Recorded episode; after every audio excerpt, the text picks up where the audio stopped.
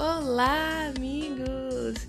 Sejam muito bem-vindos a mais um episódio do podcast Nada de Metades. Eu sou Gisele Faria e você está no Diário de Viagem. Vem comigo que eu tenho que te contar muita coisa. Oi, oi, gente! Como é que vocês estão? Gente, vocês estão escutando o podcast todo? Milhões! Milhões o meu a minha propaganda para Anchor. Eu vou gravar outro porque não ficou muito bom. Mas enfim, gente, contar para vocês atualizações do dia de ontem, que ontem, né, acordei um pouquinho mais tarde, aquela coisa e tal. Peguei algumas dicas do que fazer aqui. Mas o mais importante é que fui finalmente na igreja Nossa Senhora do Pilar, que é a tal famosa, né, a grandiosa igreja de ouro. Essa é a de igreja do ouro mesmo, gente. Ela é toda folheada a ouro. Tudo, tudo. O santo, o altar, pra cima, no teto. Tudo tem ouro. Tudo, tudo, tudo. Assim, obviamente que eu fiquei um pouco revoltada, vamos assim dizer, né? Com. E aí você me pergunta, mas por que, né? Primeiro que a gente, eu descobri que ela foi uma igreja construída em tempo recorde, tá? Demorou exatos 22 anos para ser construída. É aquele negócio, né? Quem tem dinheiro faz a coisa acontecer mais rápido, né, meu povo? E ela foi construída exatamente no tempo de 1711 a 1733. É, ela foi ordenada, né? O, o guia estava contando lá pra gente, foi incrível, gente.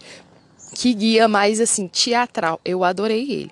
E ele contando que os ricos, né? Você aqui em Ouro Preto tem muitas igrejas porque pediam para construir capelas próprias.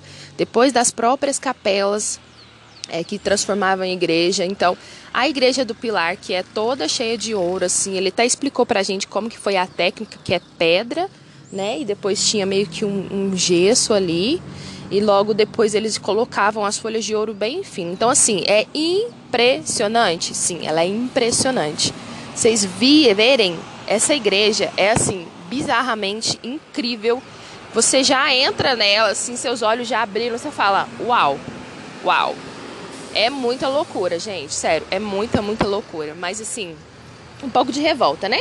Porque foi construída com o ouro que era nosso, né? Os portugueses, foi encomendada para portugueses, então, por muito tempo, brasileiros, né, brasileiros assim, a gente não podia entrar na igreja porque ela era feita mesmo para eles, então por eles, feita por eles e para eles, né?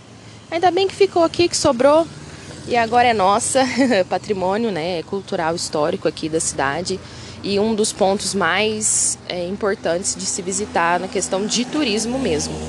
Mas é aquilo, né, gente? Assim, ela é gigantesca, gigantesca. Tem muita, muita coisa assim para tirar foto você fica meio abobado, sabe? Meio maravilhado com aquilo, porque realmente é muito impressionante. Mas não podemos deixar um toque de revolta, né? Também a gente sabe que quem construiu, né? Não foram, né? Os portugueses, foram os escravos naquela época, então provavelmente tem muita dor e sofrimento ali. Enfim, belíssima, mas a que custo, né, meu povo? a que custo?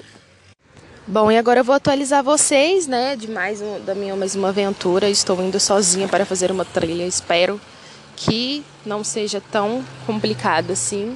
Eu acredito que não seja tão longe, mas e dizem que posso que eu consigo fazer ela sozinha. Mas a questão é, será que vou me perder? Espero que não. E no geral eu tô aqui, né, mesmo esperando agora, tô esperando o busão para embarcar nessa aventura. Espero conseguir voltar também. Acho muito importante, acho isso bastante importante, inclusive. E é isso, gente.